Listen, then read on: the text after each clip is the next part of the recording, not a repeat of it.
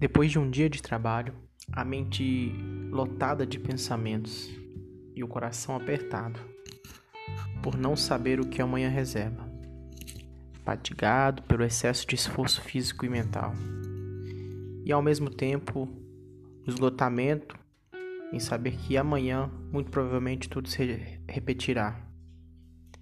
E isso dia após dia, hoje, amanhã, de segunda a sexta, sexta-feira, né? Nunca um jovem ansiou tanto pela sexta-feira. Aí chega-se o dia esperado. E não é diferente do que acontecer antes. A mente continua cheia, o coração pesado e esgotado. E ficamos pensando no e se que a vida nos produz, que nem a música do Rashid, e se. E o que fazer quando você se sabota? O que fazer quando sua mente é seu pior inimigo? Parece que seu coração grita e anseia por socorro. E, de certa forma, tentamos dirimir esses sentimentos, ocupando a nossa mente, nos entupindo de qualquer coisa que nos faça esquecer o quanto somos miseráveis. Uma hora, duas horas, três horas nas redes sociais, um episódio, dois episódios, três episódios de uma série na Netflix, um filme e ao mesmo tempo mais um período nas redes sociais, intercalando celular e TV, TV e celular. A mente anestesiada. O entretenimento fez seu trabalho. Só que assim como existe quando nós bebemos e, e às vezes existe quando as pessoas usam drogas, a ressaca vem porque toda droga provoca ressaca. Não adianta.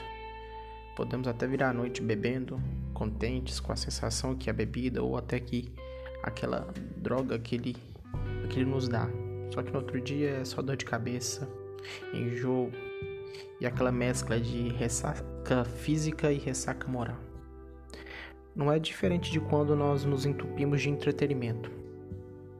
Mas, mas não, não para por aí não. É, não satisfeitos com nossa insatisfação, deixamos de ver o necessário, deixamos de fazer o que deve, devemos fazer. Deixamos de descansar, pois nossa mente sempre está cheia, ocupada, lotada de informações. Dores e doses anestésicas de entretenimento. A vida de um jovem, às vezes até de um velho, no século XXI é essa: coração cheio e vazio ao mesmo tempo. Difícil ser satisfeito com o ordinário com acordar cedo, tomar um banho, beber um pouco de café, fazer uma oração, ler um livro, ler a Bíblia. Mas sempre optamos pelo mais difícil, porque, sei lá, conjecturamos vários cenários mentais de que tudo dará errado. Mas isso é um, uma vida de, que, de quem vive afundado na ansiedade. Só quem vive afundado na ansiedade sabe como é passar por isso. E aí a gente esquece daquilo que o mestre dos mestres nos ensinou. Basta cada dia seu próprio mal. Mas é mais fácil se enlouquecer do que confiar.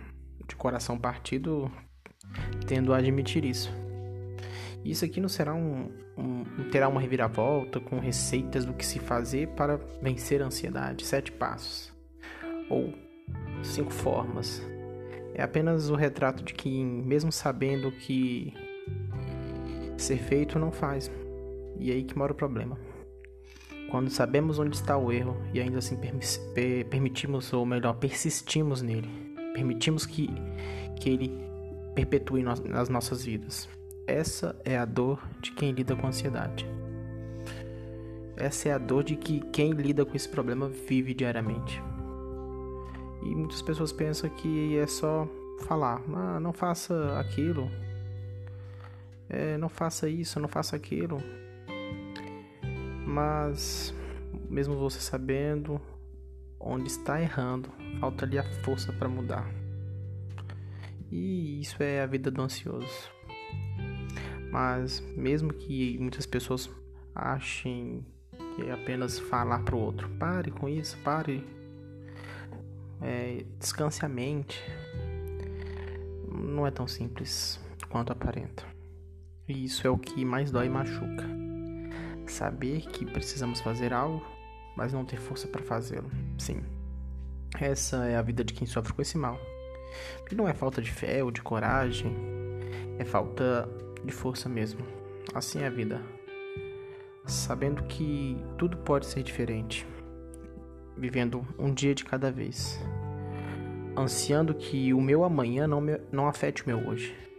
Pois, como o Mestre disse, a cada dia basta o seu próprio mal.